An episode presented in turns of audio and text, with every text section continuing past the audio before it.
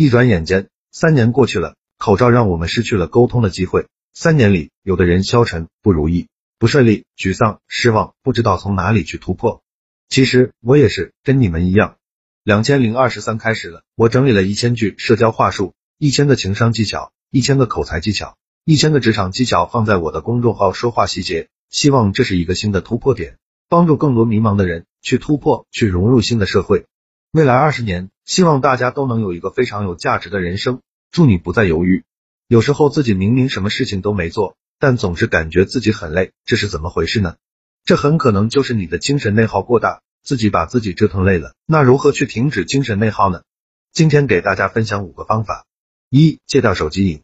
不是说我们不能玩手机，而是不能玩手机玩上瘾。任何事物只要超过了一定的度，就会往不好的方向发展。如果你玩手机玩上瘾，就会给你带来以下两个严重后果：一、让你不自觉的产生自卑、焦虑等情绪，比如你刷短视频，别人在演，我们在看；别人赚钱，我们费电。其实我们费点电都不算什么，但当你看到别人通过短视频赚到很多钱，看到别人直播带货赚到很多钱，看到别人吃着山珍海味，住豪宅开豪车，过着财富自由的生活，然后你再回过头看自己，就会让你产生一种自卑感，会让你的内心变得很焦虑。你经常会去想，为什么我过不上那么精彩的生活呢？相比于他们的成功，自己不就是一个废物吗？就像在短视频中，有些人拍自己画画，看上去就好像是随便乱画，但画好后却非常漂亮。还有人拿个锤子，蘸点墨水开始写字，那字还写得非常漂亮。下面的评论有很多都是短视频时刻在提醒我是个废物。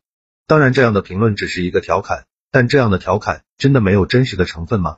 当你看到别人拿个锤子写的字都比你好的时候。当你看到别人过着锦衣玉食、五彩缤纷的生活时，你就真的没有一点点的自卑感和焦虑感吗？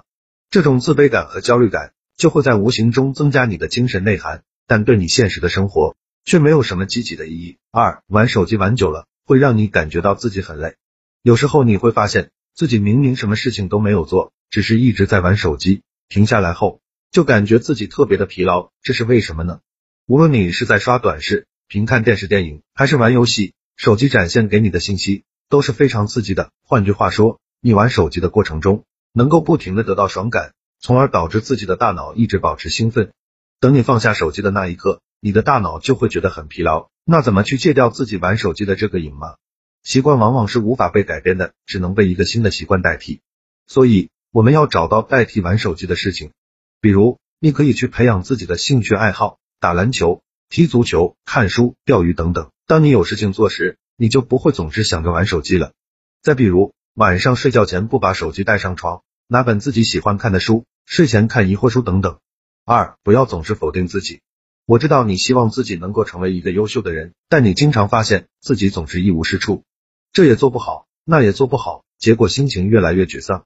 这个时候，我们要学会和自己和解，不要总是去否定自己，否定自己越多，就会让你变得越焦虑。你的精神内耗就会增加。我们要客观的去认知自我，任何一个人都是有优点和缺点的。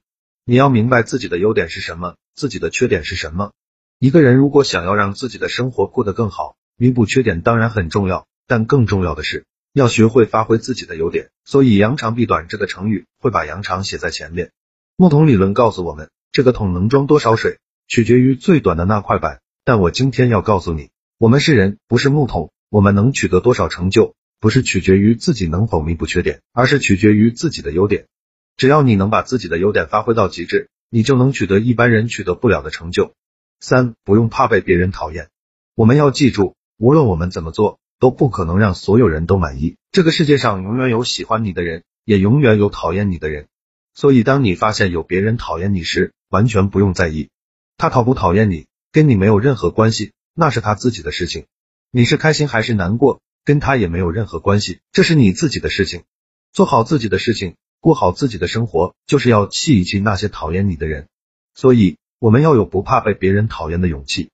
四，放下完美主义，我们眼里要容得下沙子，虽然这让你很不爽，但我们要学会和沙子共存，因为你干不掉沙子，无论你怎么做，都会有沙子的出现。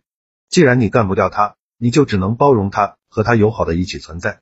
谁不想完美呢？谁不想找个完美的工作，找个完美的爱人，过上完美的生活呢？但这些完美的事物它是不存在。任何事物都有好的一面和不好的一面，多看看多想想好的一面，你的心中就不会有那么多的懊恼和焦虑了。五，忙碌是治愈一切的良药。如果你实在觉得自己很懊恼、很焦虑，精神内耗很大，那就想办法让自己忙起来，就能够解决思想上的大部分问题。人闲是非多，百忙解千愁。世间所有的心病都是因为太闲了。一个人最烦恼的时候，不是工作太多的时候，而是太无聊的时候。当你不知道干些什么，你就会开始胡思乱想，开始焦虑，开始难过。所以，好的人生都是忙出来的。当你在忙工作，当你在忙学习，当你在忙聚会，当你在忙运动等等时，你那还会有时间去忧虑悲伤呢？所以让自己忙起来，才是解决自己精神内耗最终的方法。好了，今天主要给大家分享了停止精神内耗的五个方法，希望对你有所帮助。系统整理起来，我花了很多时间精力去做这件事，开了一个微信公众号，计划更新一千个口才情商技巧，非常值得反复阅读。